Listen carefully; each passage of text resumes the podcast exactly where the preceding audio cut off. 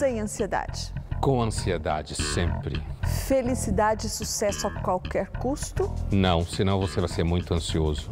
Ansiolíticos ou Viagra? Para ser feliz, Viagra. Que tal uma sessão de yoga? 30 anos. Saber vencer ou saber perder? Saber perder, com certeza.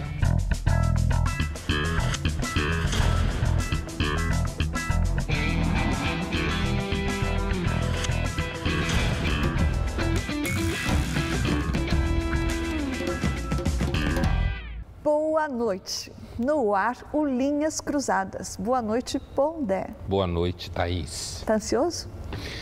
Bastante, né? Principalmente para falar de ansiedade, é uma coisa meio contagiante, assim. É, você não é o único, Pondé. Hoje a gente vai falar sobre ansiedade, que é uma coisa que não afeta só o Pondé, mas muita gente. E muita gente tende a acreditar, Pondé, que a ansiedade é um fenômeno moderno, que os antigos eram todos budas e nós, os contemporâneos, somos os neuróticos. Em que medida que isso é verdade ou sempre houve ansiedade no mundo? A primeira vez que aparece uma palavra que pode ser traduzida por ansiedade ou por angústia na história da filosofia conhecido é no século XVII, na França, para se referir a um sentimento de abandono do universo por conta da física newtoniana. Então, se a gente era ansioso ou não, possivelmente sim, mas no mundo contemporâneo existe um tipo de ansiedade típica, que é a ansiedade ligada ao controle de tudo, à obrigação do sucesso. Esse, esse tipo de ansiedade, que a gente pode chamar de uma era da ansiedade, ah, provavelmente isso é uma coisa nova. Ah, então. eu não tô bem. Meu nome deveria ser Carolina Ansiedade Pinheiro. Eu fico tensa, eu fico, ai meu Deus, ai meu Deus, ai meu Deus, o que, que essa pessoa fez? Eu não sei. Eu sou muito ansioso, muito ansioso. Não tem como não estar ansioso. E ficam ansiosos porque não conseguem fazer as coisas e fica depressiva porque não consegue fazer coisas. Muito tempo depois, eu fui entender que eu tive uma crise de ansiedade. Mas você sempre diz, por exemplo, que a ansiedade está ligada às, ao excesso de escolhas. Então, certamente, hoje a gente tem mais escolhas que os nossos antepassados. Isso também agrava a ansiedade? O que acontece é que à medida em que o mundo foi modernizando e você foi tendo estrada, e você foi tendo escolha, você pôde sair da onde você morava, você não teve que seguir. Pega o exemplo de uma mulher, por exemplo, ela não teve só que ser mãe aos 13, 14 anos. Então, é possível que antes, não que todo mundo era feliz, mas antes você não tinha a angústia da escolha, da decisão, porque a vida estava meio que dada. Agora não. Agora você tem que tomar decisões. Eu vou para cá, eu vou para lá, eu caso, não caso, eu tenho um filho, não tenho, trabalho nisso, naquilo. Dinheiro ou felicidade. Então, escolha está bem associada à ansiedade, com certeza.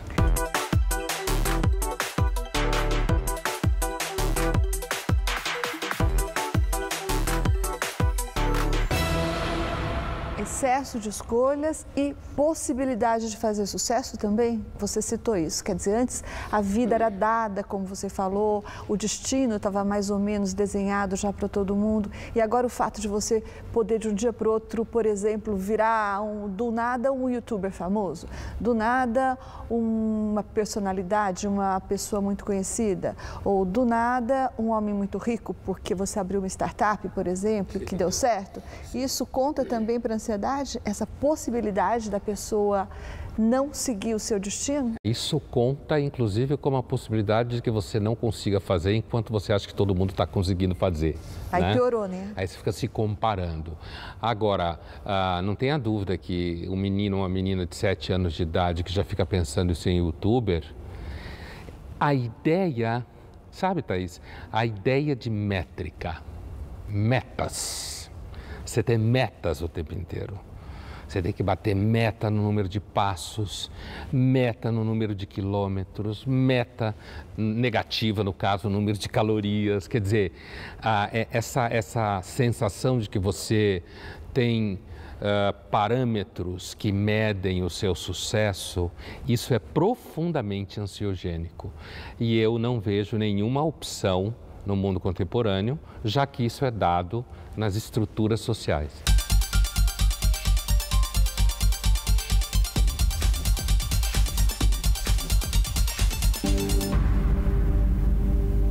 falando em mundo contemporâneo, sempre eu penso na China, que é esse país incrível que até ontem tinha a maior parte da população vivendo na zona rural. E daí hoje está disputando com os Estados Unidos o primeiro lugar na economia. E daí lá o que aconteceu foi que não só as pessoas tiveram subitamente a possibilidade de enriquecer, mas como elas viram os vizinhos enriquecendo e, e daí isso talvez seja pior ainda do que essa pressão por enriquecer, é ver o vizinho enriquecer, Pondé? Então, Thaís, tem essa coisa que algumas pessoas chamam de desejo mimético, que essa, esse desejo de você ter o que o outro tem. Então, de você imitar o outro tendo aquilo que ele tem. E na medida em que você não consegue ter o que o outro tem, você fica violento. Mas você já fica violento porque então você quer tomar o que o outro tem. Então, essa dinâmica que é analisada em estudos de religião já há muito tempo, é, por um cara chamado René Girard, especificamente, que vai dar em sacrifícios e tal, eu acho que tem muito a ver com o que você falou dessa coisa na China, mas não só na China, de você se comparar, principalmente quando você tem movimentos uh, de verticalidade social, muito fácil de comparar um vizinho com o outro, por exemplo, um irmão com o outro. Ora, então é o meu grande irmão descendo das alturas para se misturar com o povo. Sarabi e eu não vimos você na apresentação de Simba. Isso foi hoje? Oh, eu me sinto. Devo ter perdido a memória. Esse tipo de comparação. Uh atestada que você está vendo que a pessoa está se dando melhor do que você, isso gera muito sofrimento, muita ansiedade. Isso é a regra geral do mundo, né?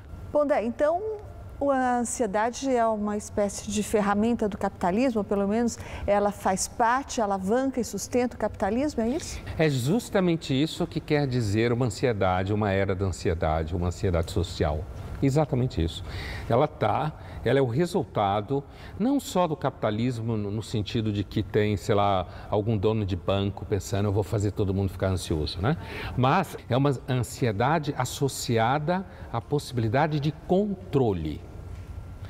Controle do ambiente exterior, controle do tempo, controle da relação de causa e efeito, controle dos resultados, certo? O capitalismo está dentro disso.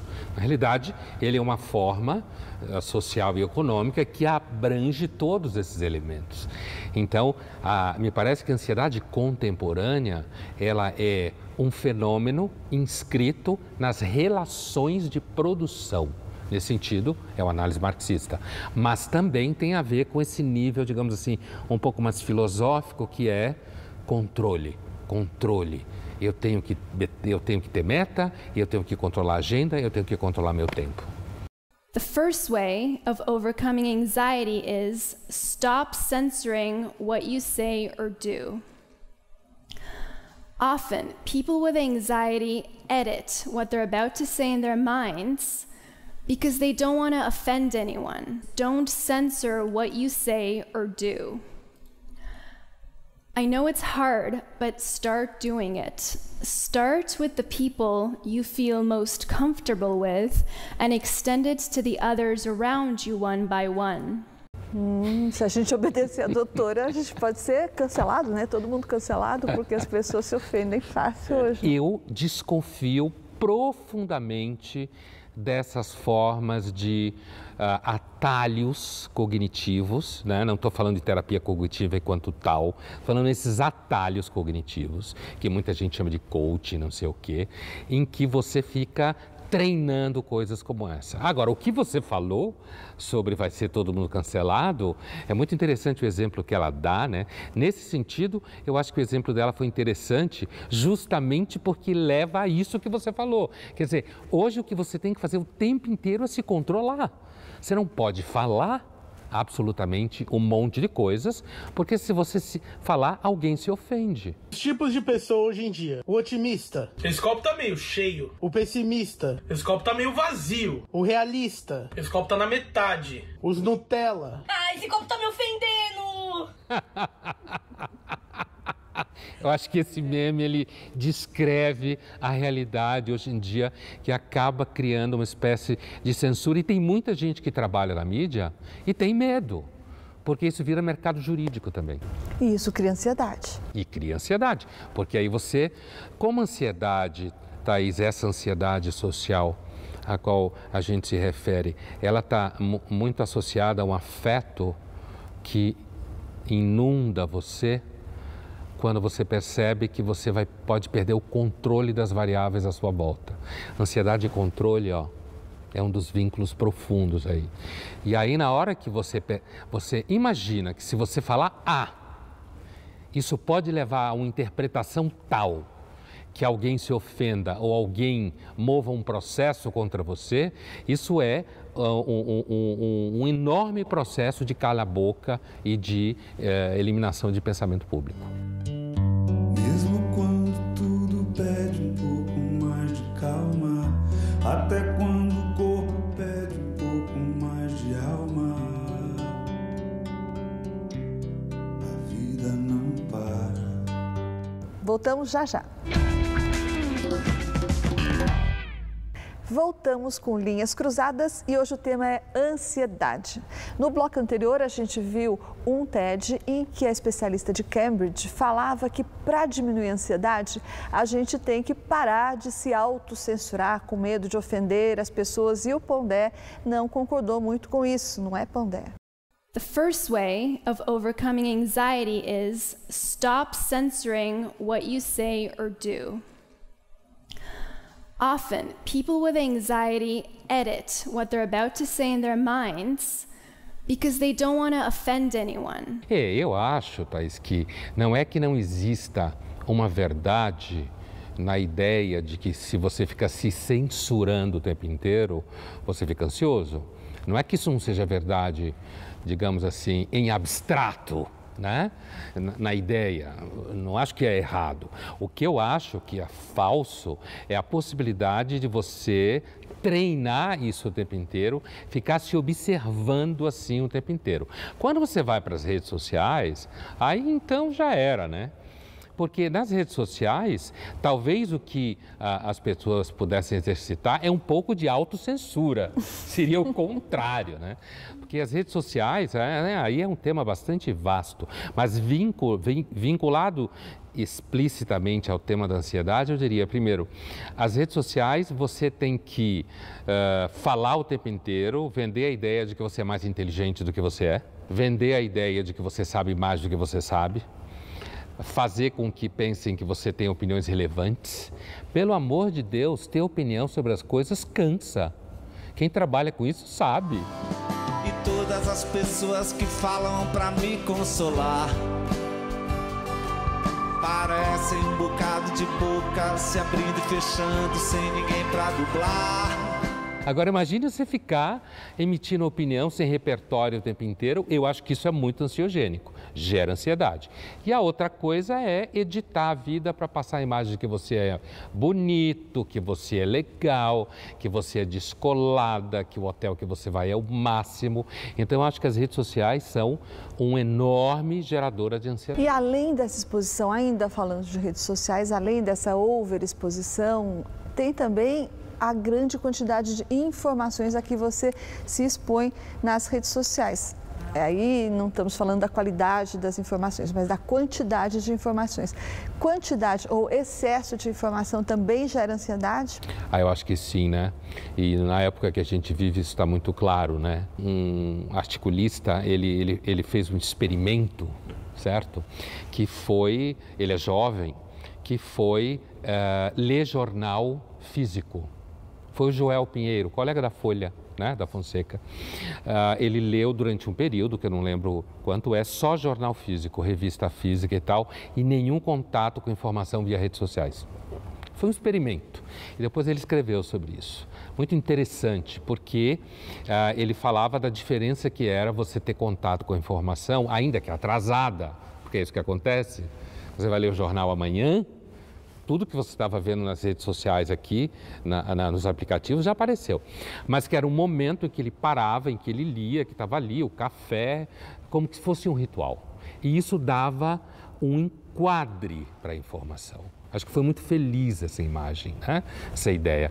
Quando a, a, as informações que vêm pelas redes sociais e pela internet, elas vêm fragmentadas, despedaçada, hum. fragmentada, sem pé nem cabeça, e isso seguramente gera muita ansiedade.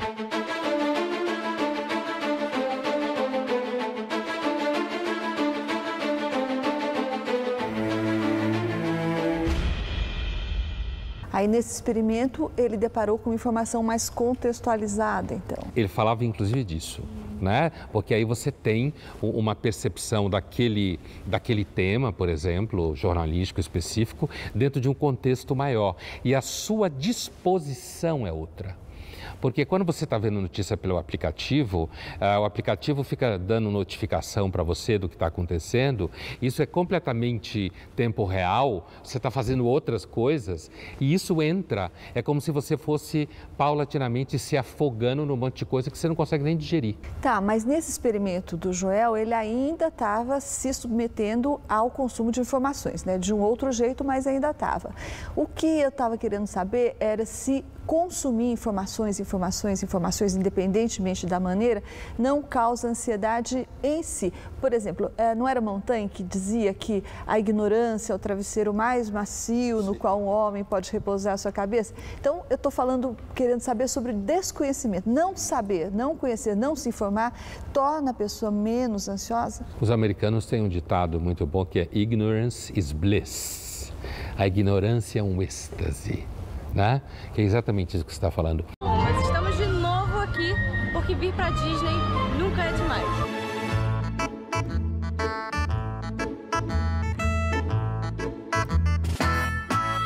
Não há dúvida que a ideia de você ser uma pessoa que não está sendo informado o tempo inteiro, passa para nós que vivemos no mundo da informação a sensação de que você repousa, o tal travesseiro ao qual você fez referência. Né?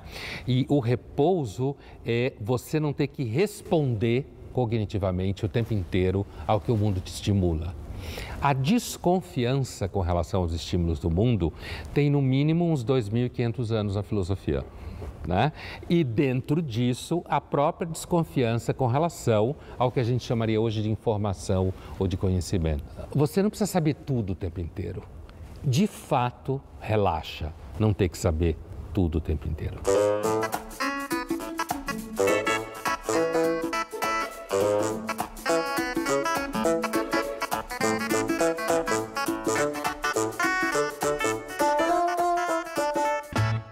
Ver aqui, então, a quantidade de gente que não está seguindo essas orientações. Pondé, olha, alguns números sobre o problema da ansiedade no mundo. Dados do Serviço Nacional de Saúde dos Estados Unidos mostram que 40 milhões de norte-americanos sofrem de distúrbios mentais relacionados com a ansiedade. É ansioso pra caramba, né? É, é, é claro que a gente tem que levar em conta sempre esses dados, a gente tem que levar em conta que hoje a gente vive numa sociedade que as pessoas falam mais, tem mais diagnóstico, tem mais medicação, então tem mais informação, né? Então a, os números tendem a ser uh, acabar ficando maiores mesmo. Mas no caso dos Estados Unidos, acho que os Estados Unidos é uma sociedade bastante ansiosa, porque é uma sociedade em que você tem que fazer sua própria vida. E existe um mito que em grande parte tem sido verdade, de que você pode viver melhor materialmente. Você pode ganhar mais dinheiro, né? A maior economia do mundo, algo de verdade nesse mito tem, mesmo que não seja para todo mundo. My name is Jordan Belfort. The year I turned 26, I made $49 million, which really pissed me off because it was three shy of a million a week. We're making a name for ourselves. Quando você vai para o mercado, ó, né? E uma característica do mundo do mercado é que você nunca está bem o suficiente. Porque quando você começar a achar que está bem o suficiente, você vai começar a perder. Porque você nunca pode relaxar, certo? Então, é isso que eu estava dizendo. Os Estados Unidos é uma sociedade de mercado em que você nunca pode relaxar, porque senão você perde.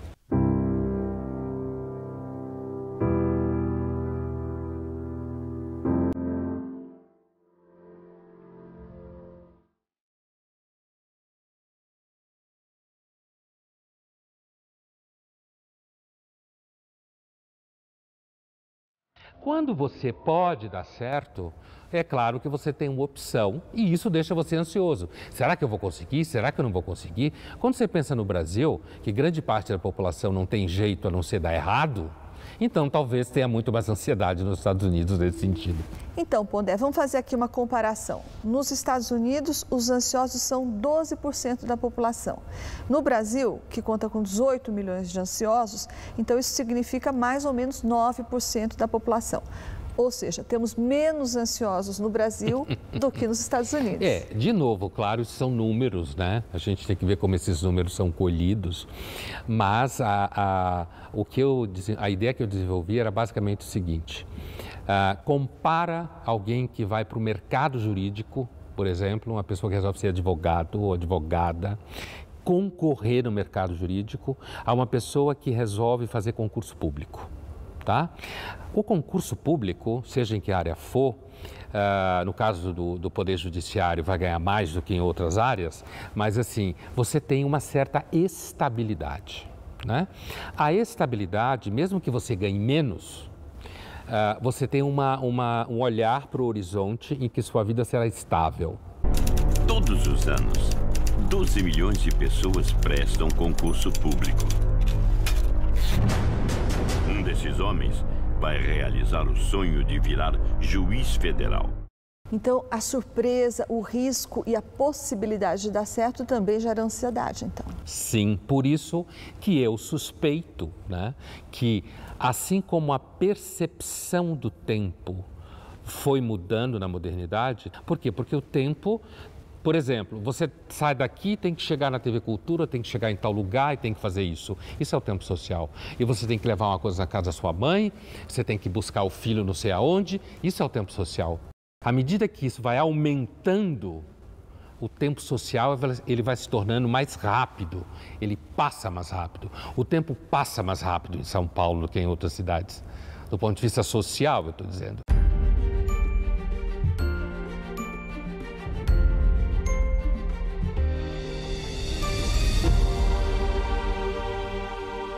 Então, esse tempo social, ele é ansiogênico. Ele gera ansiedade porque ele está vinculado à ideia de produção. Daqui a pouco a gente volta para falar de ansiedade em tempos de pandemia. Até já. Tudo bom? Oi. Tudo bem. Estou aqui com o ombro na, ereto.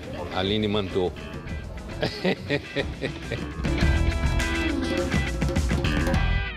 Brasil se aproxima de 78 mil mortes por Covid destinado ao combate ao novo coronavírus.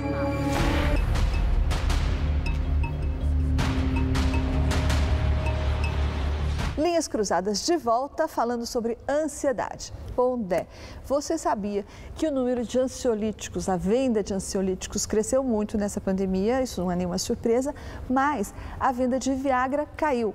A Pfizer, que é a fabricante do Viagra, disse que o lucro líquido dela caiu 12% nos meses imediatamente subsequentes ao início da pandemia. Por que, que você acha que aconteceu isso? Eu imaginei, por exemplo, que fosse ficar todo mundo em casa e daí, já que estava sem nada para fazer mesmo, por que não fazer sexo? Pelo jeito, não foi isso que aconteceu. Ninguém está muito interessado. Será que é porque a ansiedade mata o desejo? Será? Olha, a relação entre ansiedade e desejo é uma relação filosoficamente pensada de algum tempo. Quando você toma ah, o, o, o, remédio para baixar a ansiedade, é um remédio que também dá uma derrubada no seu desejo. Né? Então, acho que tem vários motivos possíveis a se pensar dentro do dado que você deu. Primeiro, porque as pessoas estão com medo, né? principalmente no começo, muito medo. Uh, muita tensão na rotina quando tem criança dentro de casa. Né? Teve muita gente que, inclusive no caso do Brasil, que tinha auxiliares em casa, mandaram embora. Então, toda aquele, aquela situação né, que se apresentou acabou fazendo com que as pessoas ficassem mais ansiosas mesmo, inclusive porque não tinham controle.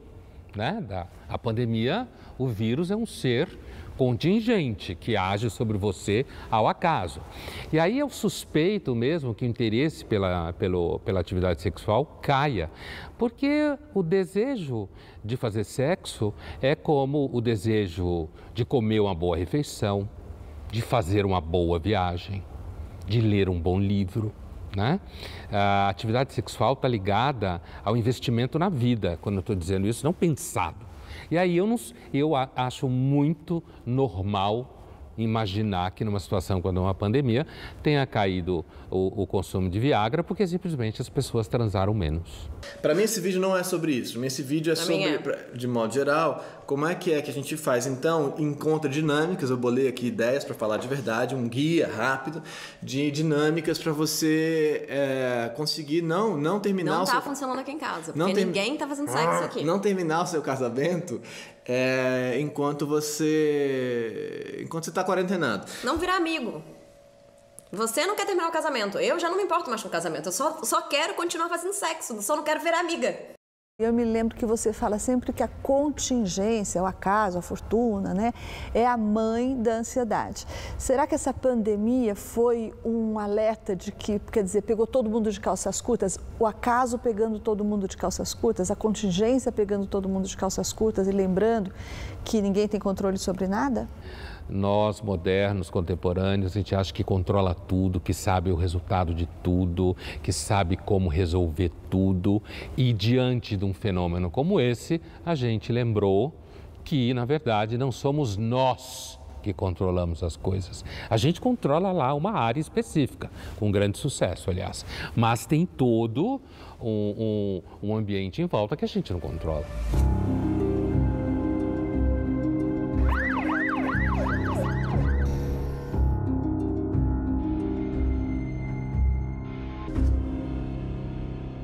E nesse momento, então, nesse momento de quase perplexidade e de, e de sensação de falta de controle, não, não tinha muito lugar para sexo. Então, essa é a explicação, talvez. É provável que sim, porque, aliás, ah, fora da pandemia, já há algum tempo, as, as suspeitas fortes em termos de dados que a atividade sexual esteja caindo. Gente. Eu tenho horror dessa história de sexo. Eu acho que sexo é uma coisa neandertal. Homem moderno não devia fazer sexo, sabe? As pessoas têm que parar com essa mania de ficar querendo reproduzir, procriar. Ah, já tá muito cheio aqui. Eu tô me sentindo sufocada já. Imagina a seguinte situação, que é uma, uma situação que e, e, ela me parece muito didática, né? Imagina você voltando de um dia traba de trabalho, subindo o elevador, né? E aí você começa a ouvir uma música esquisita, né? Aí você percebe que a música está vindo da sua casa. E aí você põe a chave na porta, abre a porta, a música, uma música meio sensual, né? E aí você percebe que está meia luz, né? Tem uns cheiros meio estranhos, né? Aí aparece a tua mulher, teu marido, whatever, na tua frente, certo? Demandando. Aí você pensa, meu Deus, se eu bati meta o dia inteiro do trabalho, eu vou ter que bater meta em casa também. E lá não dá para pedir demissão, né? Não pode, né? Isso é muito mais dramático, pedir demissão nesse caso. Então, eu acho que a crise e a diminuição da atividade sexual que vem sendo apontada por psicólogos que pesquisam o comportamento, inclusive entre jovens, já é um fenômeno pré-pandemia. Mas a pandemia, é claro que piora isso. Piorou o sexo Sim. e o casamento, Sim. né? Então a gente sabe que teve muito divórcio, aumentou o número de divórcios, também é um número que ainda vai ser aferido, mas tem algumas pistas já.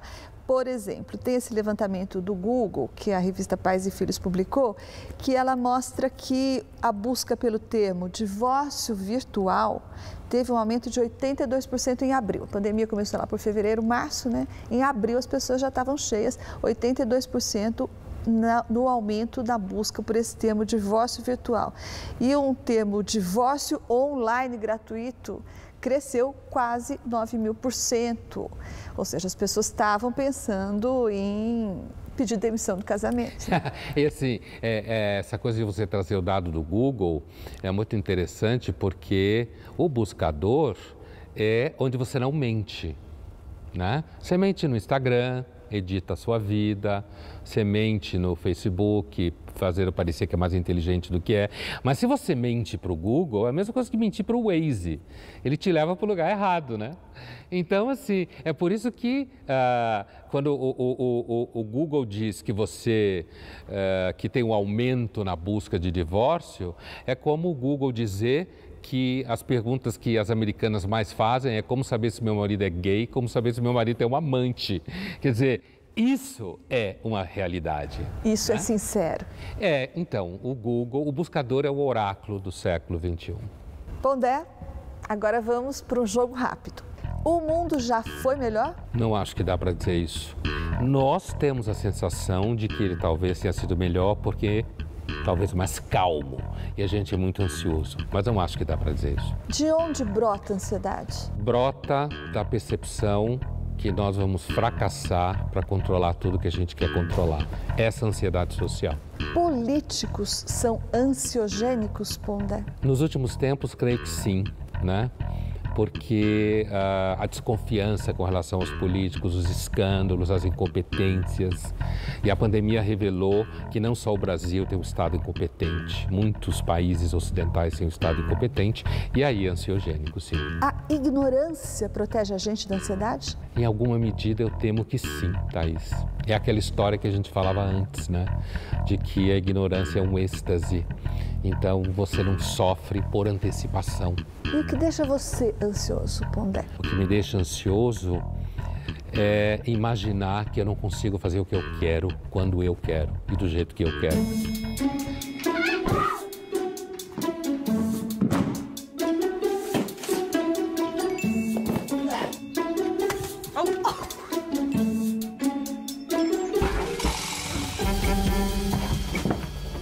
Muita gente que vai em busca de yoga, meditação, alimentação, para ajudar a diminuir a ansiedade. Isso funciona? Olha, eu acho que em alguma medida, sim, vale a pena você tentar essas soluções e não só tomar remédio, né? Mas eu tenho uma desconfiança, né? Assim como eu tenho desconfiança quando você vai procurar um coaching para ensinar você a dar certo na vida, e aí você volta mais ansioso porque não funciona, aí você chega à conclusão que você é ruim mesmo, né? Então, assim, eu também desconfio dessas estratégias que pegam, por exemplo, virtudes extremamente complexas, como gratidão, compaixão, a própria tal da meditação e transforma isso numa coisa que você faz seguindo uma voz no celular, por exemplo. Então, apesar de eu achar que yoga sem dúvida nenhuma, é algo que pode ajudar contra a ansiedade. E eu tenho certa reserva contra o uso excessivamente ansioso disso. Ah, eu vou fazer meditação porque assim vai combater a ansiedade. Provavelmente vai piorar. E aí, Thaís, você me perguntou o que me deixa ansioso. O que, que te deixa ansiosa? Ah, tá se vingando. É o, é o retorno à vingança. Ah, o que me deixa ansiosa? Bom, muitas coisas, mas estrear um programa na TV com você, por exemplo, me deixa bastante ansiosa. Ah, mas vai passar. Vou tentar yoga então. Pode tentar. Vingança também. com isso a gente encerra esse bloco, mas volta já já. Linhas cruzadas no seu último bloco agora, falando de ansiedade. O que me deixa ansiosa é a política. Não tem onde estacionar. Quando eu tenho pouco tempo para fazer alguma coisa, né? Eu tô sob pressão. Falta de dinheiro. Ai, mano. Praticamente tudo, ué. Falta de dinheiro é complicado, né, cara? Responder a um jornalista na TV Cultura sem poder tirar a máscara. Pondé, os jovens são mais ansiosos que os idosos? É, de novo, acho difícil fazer uma comparação assim tão exata. Mas aparentemente, os jovens de hoje são mais medicados, mais diagnosticados do que jovens de gerações anteriores e que agora são mais velhos. Né? Então, uh, agora os jovens eles são em menor número, na classe média para cima, tem menos pessoas que têm filhos, os pais projetam demais muita coisa sobre os filhos, querem que eles deem certo demais. Então, acho que há um fenômeno relacionado à ansiedade de jovens, que é um fenômeno que merece atenção.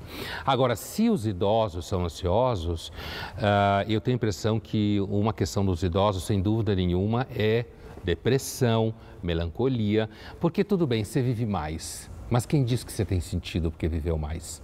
Você vai fazer o quê? Mas não fala terceira idade, não. É horrível. Velho. É, terceira idade, Agora, tá careta. É. Sempre que me falam melhor idade, eu pergunto qual é a pior. Tô igual velho, acordando cedo para ficar na fila do banco. Você não adianta acordar cedo, o banco sobe às 10.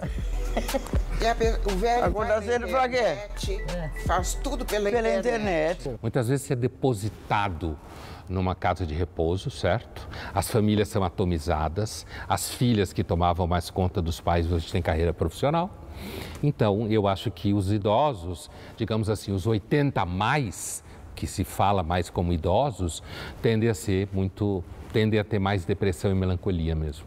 Mas voltando para a ansiedade dos jovens, então, pelo que eu entendi, a ansiedade dos filhos tem relação com a ansiedade dos pais, é isso? Eu acho que a ansiedade nos jovens tem várias fontes, né? Me parece que é um fenômeno histórico, social também, como a gente está conversando aqui. E, portanto, não é alguém que decide fazer essa ansiedade acontecer. Uh, eu vou dar um exemplo banal.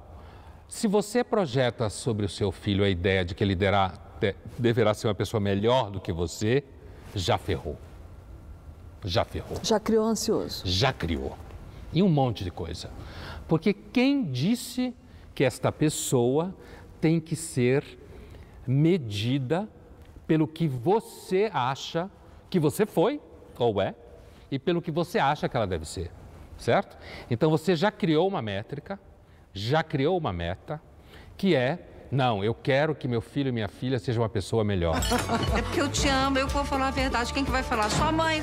Como é que eu vou conseguir trabalhar no Rio? Olha, você pode me abandonar à vontade. A hora que mãe, você precisar, tá eu vou estar aqui. Muitos pais falam isso assim como se estivessem falando uma coisa linda e maravilhosa. E, na verdade, estão assinando uma sentença de que essa criança vai ter que cumprir um roteiro. E antigamente eram nove crianças, os pais não sabiam nem o nome todos deles, e agora toda essa ansiedade deles se projeta numa única criança ou em duas crianças. Ou seja, o número maior de irmãos protegia cada um deles dos pais.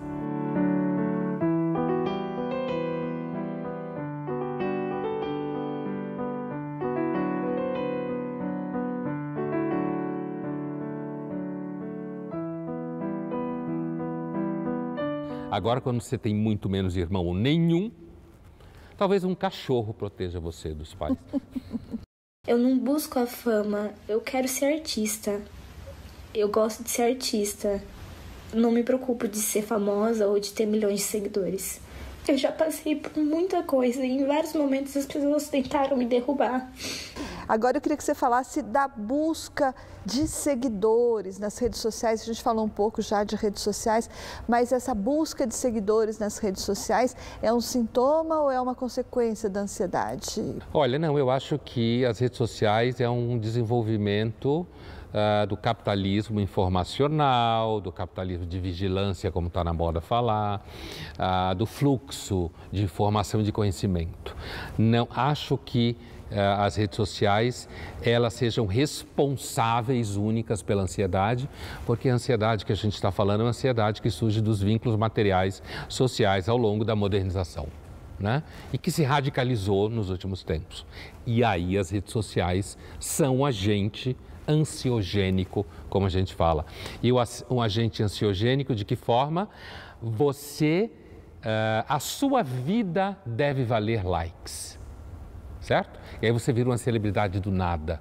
O que, que é uma celebridade do nada? É alguém que, na realidade, quer vender um suposto estilo de ser, que na realidade é um estilo banal, mas que de repente tem alguma coisa que parece interessante para um monte de gente banal. E aí você começa a ficar escravo, querendo cada vez mais, tendo mais seguidores. Redes sociais é uma escravidão, né? O que é isso, Francisco? Isso o que é? O que é isso, Francisco? Isso são umas compras que eu fiz. O mercado fez umas compras. Tá bom. É gelatina. Isso tudo aí é gelatina? É que precisa de muita gelatina pra encher a banheira, Marta. Senta aqui, senta, Francisco. Senta Eu já logo, sei o que você vai falar. Você tem 45 anos. Já deu essa história de youtuber, não é não? Pelo amor de Deus. Ela é uma escravidão porque você tem que alimentá-la o tempo inteiro. Você vê isso tanto em, em PFs quanto em PJs. Né? Quer dizer, tanto as PFs as pessoas ficam querendo saber o engajamento daquilo que elas fazem, ou da vida que elas têm, que hotel elas foram, a festa que elas fizeram, a roupa que ela está usando, quanto a PJ. Né? A PJ no sentido da empresa que quer saber quantos seguidores e qual é o engajamento daquilo que ela faz.